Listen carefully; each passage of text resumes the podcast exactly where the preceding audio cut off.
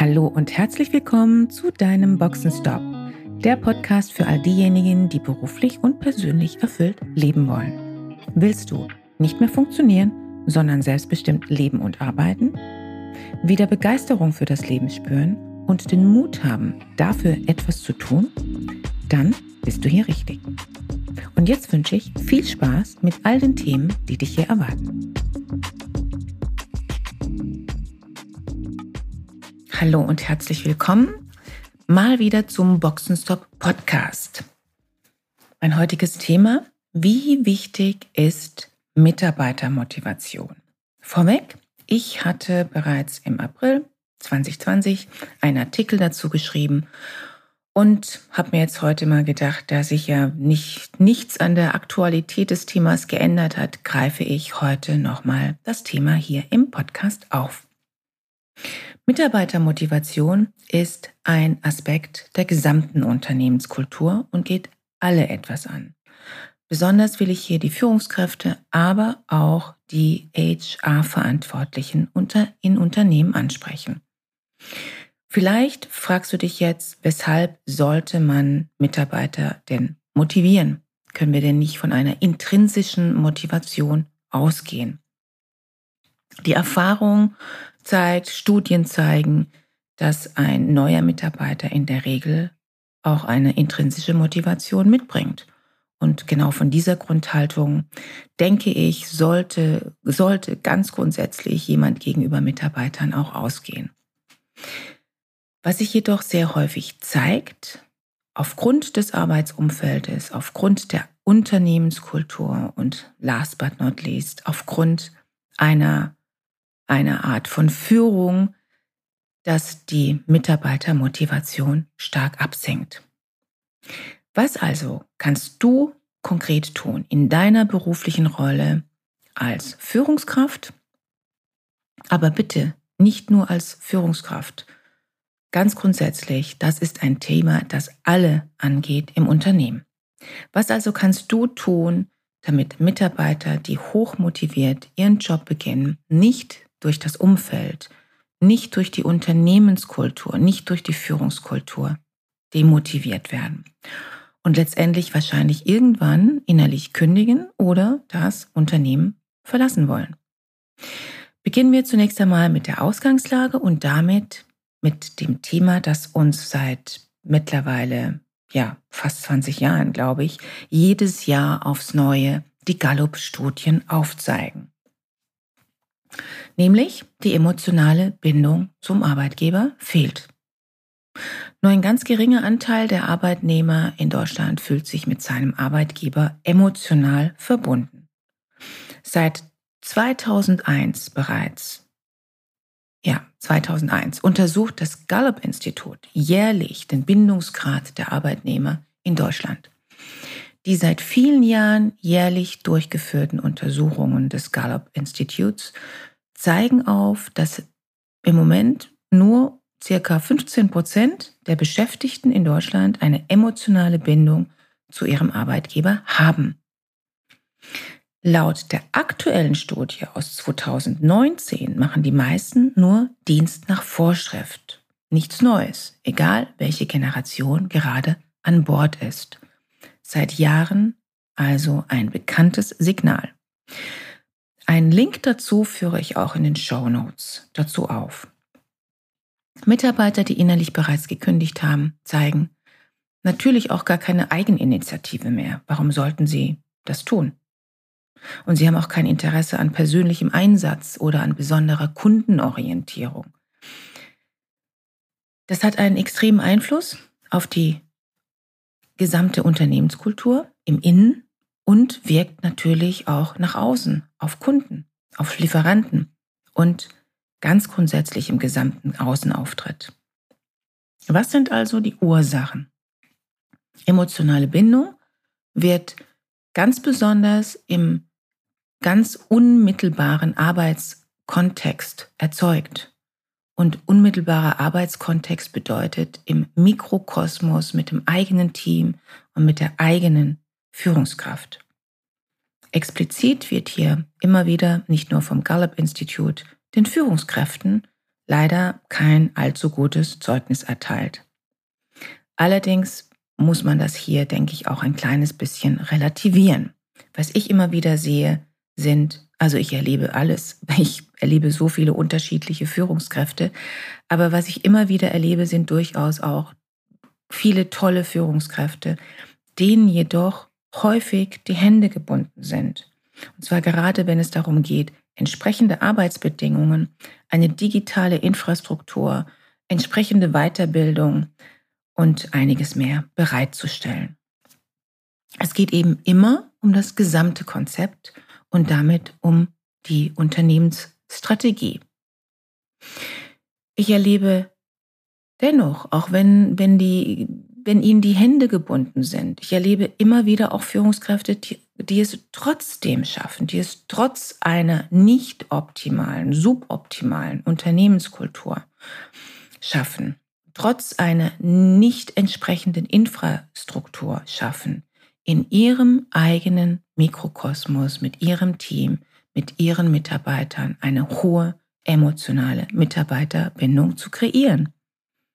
Was also macht den Unterschied? Was also gibt es konkret für dich, wenn du Führungskraft bist, in deiner Rolle als Führungskraft zu tun?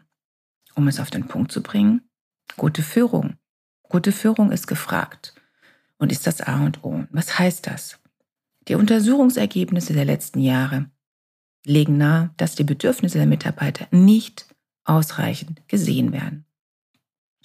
Mitarbeiter sind in allererster Linie nicht Mitarbeiter, sondern Menschen und wollen gesehen werden, und zwar individuell in ihren Bedürfnissen. Der gängige Spruch, Heißende sollte man ziehen lassen, kann dann auch schon mal teuer werden. Denn unter den innerlich gekündigten Personen sind viele Talente, Leistungsträger, Experten.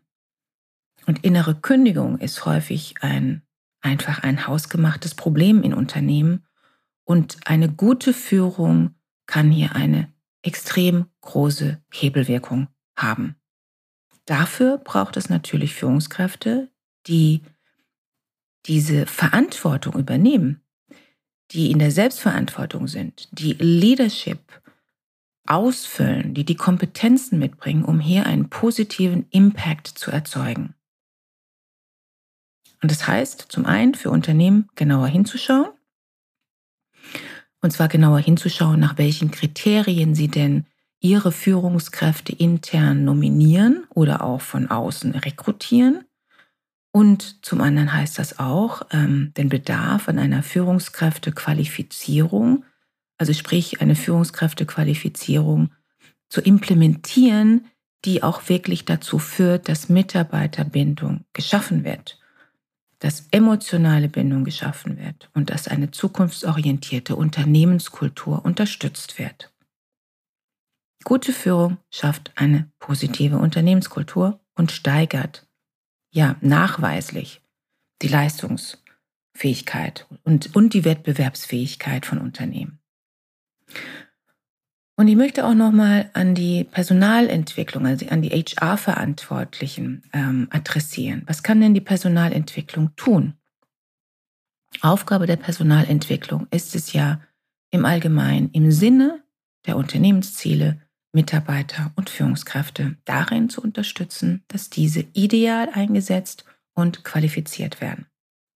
Und es ist noch nicht allzu lange her, da gab es in vielen Unternehmen über viele Jahre hinweg ein Angebot, und zwar nicht nur für Mitarbeiter, sondern insgesamt ein Angebot für Mitarbeiter, für Führungskräfte, das jedoch häufig, ich erinnere mich noch gut, im Gießkannenprinzip verteilt wurde. Und hier galt ein Stück weit die implizite Grundannahme, ein Weiterbildungsangebot führt per se bereits zu zufriedenen Mitarbeitern. Wir tun doch was. Ganz nach dem Motto, wir machen doch schon einiges. Ja, wahrscheinlich weißt du, wenn du diesen Podcast hörst, dieses Kausalprinzip funktioniert so nicht. Ich habe auch in, selbst in der Vergangenheit immer mal wieder Teilnehmer in meinen Veranstaltungen erlebt, die so sehr in den Genuss eines internen Weiterbildungsangebots gekommen sind, dass sie dieses nicht im mindesten mehr wertschätzen konnten. Viele haben sich wirklich nur noch in der Rolle eines Konsumenten wahrgenommen und manchmal auch nur bedingt am, ähm, waren auch häufig nur bedingt am jeweiligen Thema interessiert. Hauptsache mal Urlaub vom Job war dann die Devise. Was glaubst du, was denkst du, wie viel Eigenverantwortung und Motivation gab es wohl bei diesen Mitarbeitern? Die Antwort kennst du bereits. Eigenverantwortung und Motivation wird sich dann auch nicht mit einem Seminar oder mit mehreren Workshops, Seminaren verändern und ist bestimmt auch nicht das, was für ein Unternehmen sinnvoll ist, um Mitarbeiterbindung zu erhöhen. Die Personalentwicklung in Unternehmen hat das zum Glück irgendwann mal erkannt und in den letzten Jahren wurden zunehmend in vielen Unternehmen, die ich auch kenne, individualisierte Programme aufgesetzt. Wunderbar.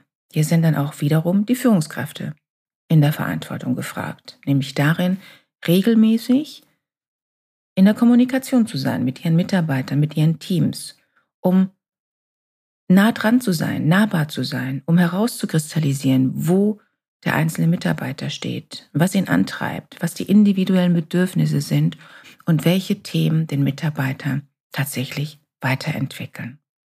Mein Fazit ganz grundsätzlich, das Zusammenspiel im System Unternehmen kann nur Hand in Hand gehen. Und ich will jetzt nochmal abschließend auf die Metaebene schauen, was können Unternehmen tun? Unabhängig davon, ob wir uns Studien zur Mitarbeiterzufriedenheit oder Arbeitsmarktforschung anschauen, ein klares To-Do zeigt sich durchgängig für die Unternehmen. Es muss deutlich mehr getan werden, um die nötigen Kompetenzen, und zwar nicht nur, aber ganz, ganz stark eben für den digitalen Wandel zu vermitteln. Es braucht die Qualifizierung mit neuem Wissen, neuen Methoden, neuen Fähigkeiten.